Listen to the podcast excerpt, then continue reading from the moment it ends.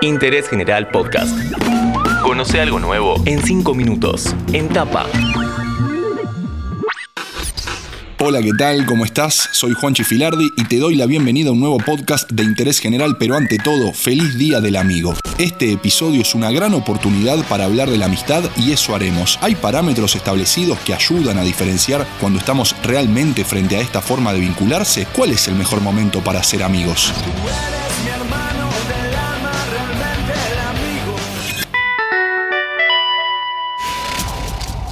Para charlar de este tema lo contactamos a Pablo Meliquio y se presenta así. Soy Pablo Meliquio, tengo dos vocaciones, escritor y psicólogo. Me recibí en la Universidad de Buenos Aires, me dedico a la clínica, tengo mi consultorio en Castelar y atiendo a adolescentes y adultos. En estos momentos estoy trabajando sobre dos libros, uno sobre la guerra de Malvinas y el otro que se llama El arte de la lentitud, justamente a cuatro manos con un amigo.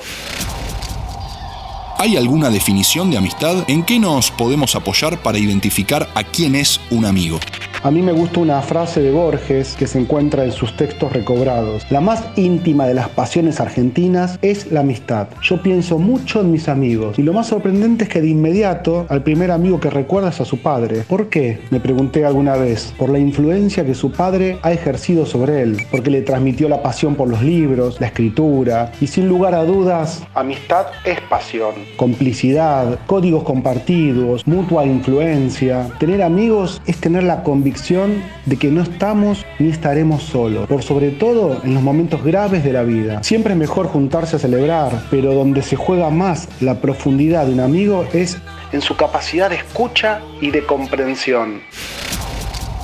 ¿Por qué siempre se dice que de grandes los amigos y las amigas se cuentan con los dedos de una mano? Cada etapa de la vida tiene su impronta y sus posibilidades de construir amistad. Quizás en la infancia y en la adolescencia es donde se hagan más amigos, pero del mismo modo se pierdan, casi proporcionalmente, porque la personalidad está en construcción y a medida que crecemos somos diferentes, pretendemos otras cosas, entran en juego otros valores y esas necesidades interiores y pretensiones pueden, con el paso del tiempo, reafirmar una amistad o distanciarla. En la adultez suelen haber pocos amigos y quizá muchas amistades.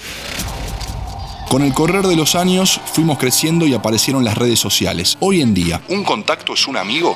A esta altura de la historia, creo que no hay nada que no haya sido contaminado por el capitalismo. Y las redes sociales, naturalmente, no son la excepción.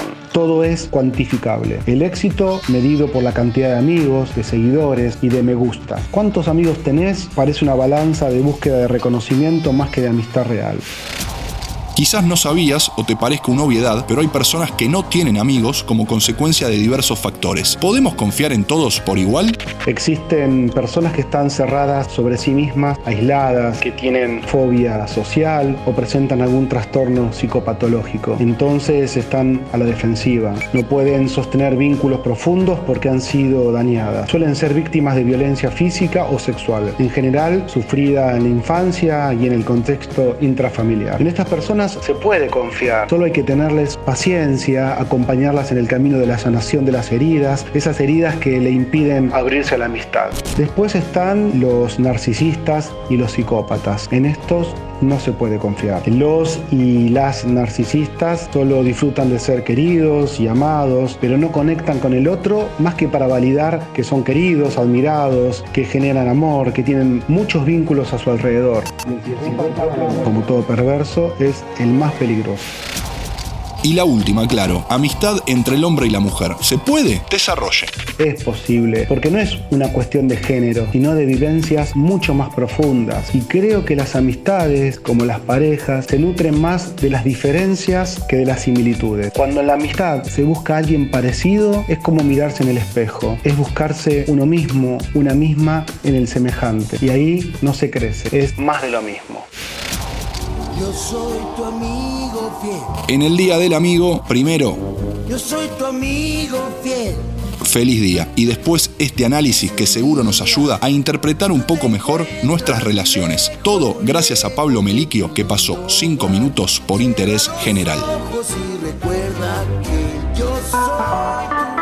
Seguí a Interés General en Spotify y escucha nuestros podcasts nuevos todos los días.